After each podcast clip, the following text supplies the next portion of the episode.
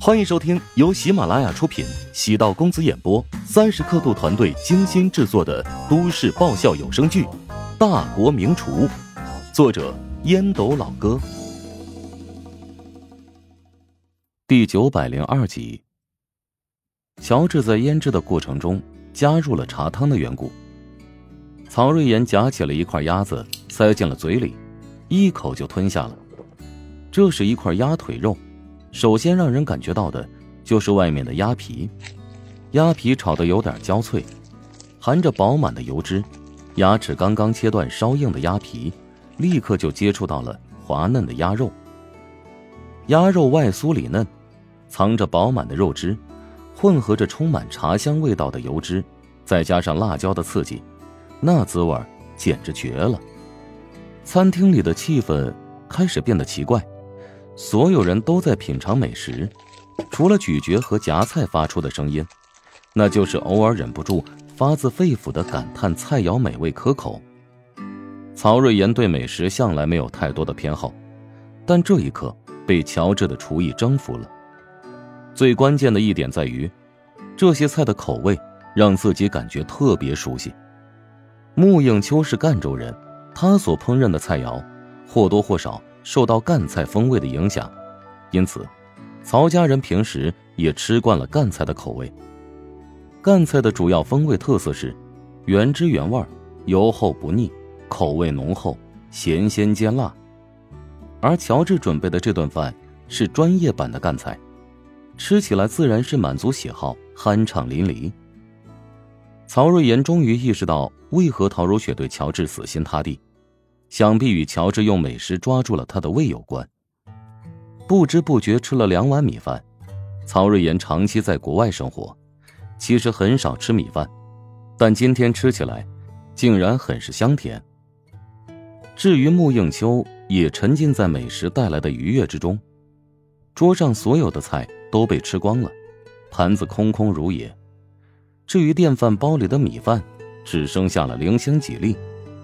穆影秋终于放下筷子，苦笑道：“有种错觉，好像几十年都没吃的这么饱了。”“嗯，你的厨艺不错，能让我满意，你足以骄傲自豪了。”曹瑞妍扫了一眼乔治，这大佬 K 夸人的方式也这么别具一格。明明被自己烹饪的美食征服了，故意表现出。我吃了你的饭菜，那是我给你面子的架势。当然，乔治也知道，像曹瑞妍这样很少说软话的人，口中能蹦出几句赞美之言，那是何等不容易。曹瑞妍依然还在钻牛角尖儿夸乔治厨艺不错，不代表他就已经接受他了。乔治烹饪的菜肴确实符合曹瑞妍的审美，仿佛打开了他的某个窍门，突然对美食充满了兴趣。曹瑞妍发现了自己微妙的变化，试图竭力的克制。一个男人如果贪吃的话，说明他堕落了。男人要控制自己的欲望，其中食欲是最基本的欲望，也是最容易控制的欲望。但是，面对乔治那巧夺天工的厨艺，最简单的欲望却变成了击溃意志的洪水猛兽。乔治微笑道：“外婆。”你这几天都可以来我们家吃晚餐。今天我给你准备的是赣州菜，明天呢给你准备湘南菜，后天给你准备湘北菜，保证你每天品尝来自各地的美食，保证不重样。穆应秋见乔治称呼自己外婆，内心说不出的高兴。乔治这孩子第一眼并不是特别俊朗，但长了一副很耐看的模样，越看越顺眼。好。如果我有时间，一定过来吃饭。等下将酒店地址给我吧。中午我在食堂那边上班，顺便呢做好饭菜，让人送到您的住处。中午那餐就不用麻烦了吧？你还是好好上班吧，我没那么多讲究的。何况这酒店的伙食应该也不差。你还是告诉乔治吧，他这人一旦决定的事情，如果不去执行的话，会觉得特别别扭的。还是如雪懂我。瑞妍，你把酒店的地址给他吧。酒店的厨师做出来的饭菜肯定没他做的好。穆应秋也就不再推辞。曹瑞妍将酒店地址报给了乔治，乔治将地址记录下来。曹瑞妍一直观察乔治，这小子的心眼儿，自己哪能看不出来？他在用一种比较高级的方式让自己母亲开心，进而赢得他的信任。乔治这么做是出于对客人的尊重，也有对长辈的孝顺，但难不保还别有用心。吃完饭之后。乔治收拾餐桌，擦桌子、洗碗、整理厨房。穆应秋暗自感慨：像乔治这样的男孩实在太少了。如雪的运气不错，找到了乔治，是他的福气呀。吃了一些水果，穆应秋起身告辞：“我在琼京还会住几天，以后还得常来打扰，今晚就不久留了。”柯青体谅道。啊，你今天刚落地，肯定很累，回去呢好好睡一觉，倒一下时差。这几天有空过来玩啊，我带你在琼京城里转一转。行啊，我也想见见现在的琼京究竟发展成什么样子了。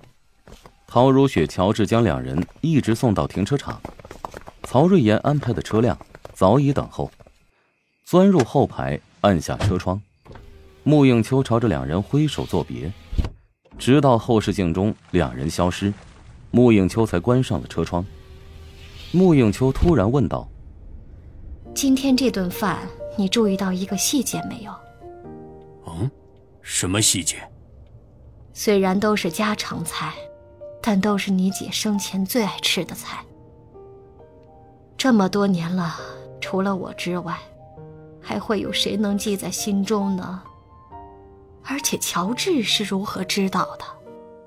饭桌上，穆应秋其实就发现了乔治的安排，只是硬是忍着没有说。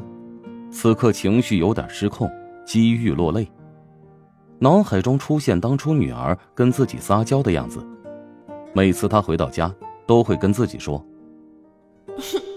妈，我想吃你做的清水鱼丸啦。”乔治很狡猾，用食物承载回忆。试图用美食来治愈自己内心深处的伤痛。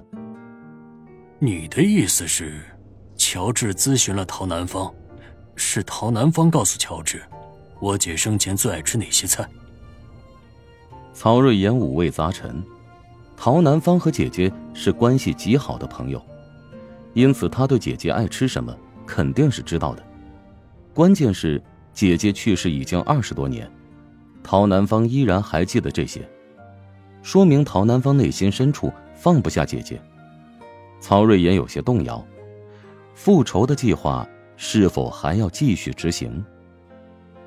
尤其那道清水鱼丸呐，你姐当年最喜欢吃我亲手做的这道菜，而且，我从那鱼丸的味道中品到了我的独门秘诀，我会在鱼丸里加些细碎的笋丁儿。穆应秋感慨万千，眼睛微红。曹瑞妍在这方面没那么细腻，难怪我吃的时候觉得特别熟悉呢。只能说乔小子还是挺用心的。